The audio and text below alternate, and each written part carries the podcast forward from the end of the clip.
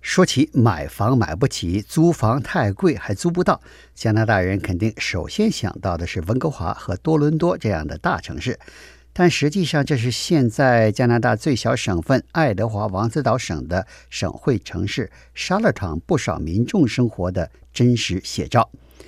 加拿大广播公司报道说，杰夫·加兰特是带着两个孩子生活的单身父亲。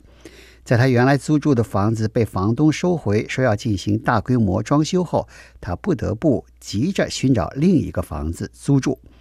好容易找到一个出租房子住了进去，才十七天就收到房东的通知，说这房子要挂牌出售。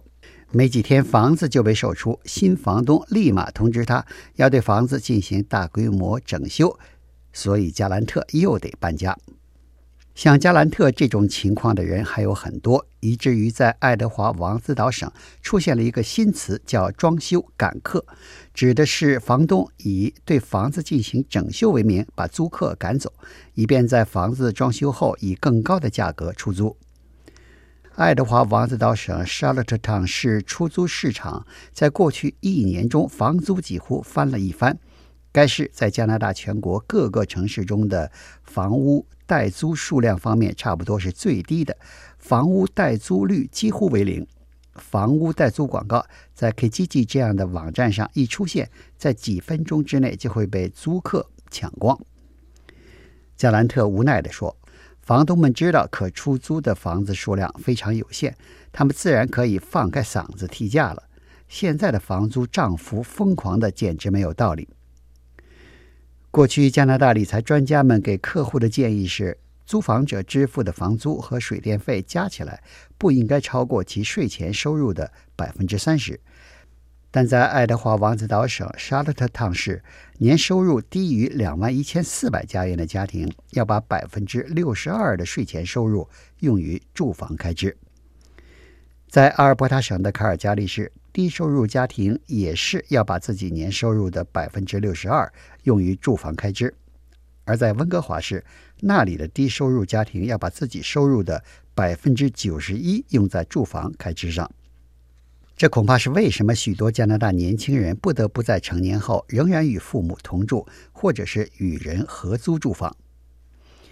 根据加拿大联邦政府下属的房贷与住房公司 CMHC 的统计数字。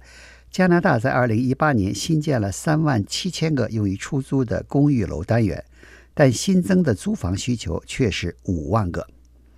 加拿大经济发展强劲、就业市场紧缺的情况，吸引了更多人口涌入加拿大主要城市。再加上每年接收的大量移民和难民，也基本上选择在大城市居住，结果是加剧了大城市买房难和租房难的问题。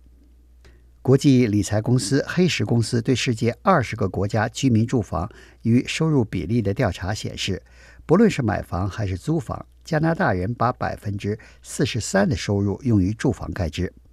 只有荷兰和瑞典人要拿出更多的收入来支付住房开支。瑞典居民要拿出百分之四十五的收入来支付住房开支，而荷兰人要拿出的收入比例是百分之五十一。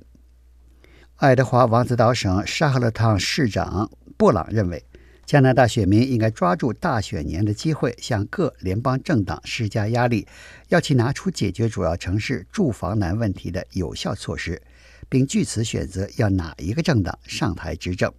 I raised a couple of issues with Justin Trudeau, the Prime Minister, that we have a problem with affordable and accessible housing, and that we need more public spending from the provincial and federal governments. To provide or up the supply of affordable and accessible housing in the Charlottetown an area 布朗说，他自己就已经与自由党领袖特鲁多讨论过联邦政府帮助解决沙赫勒汤住房难的问题。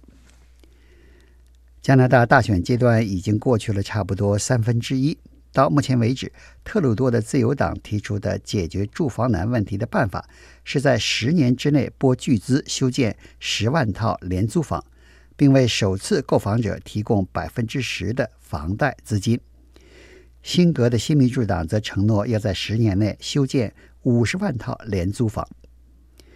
谢尔的保守党倾向于花钱少的办法，提出要放松房贷压力测试标准，把房贷期限从二十五年延长到三十年，以使购房者比较容易得到房贷和负担每个月的房贷供款。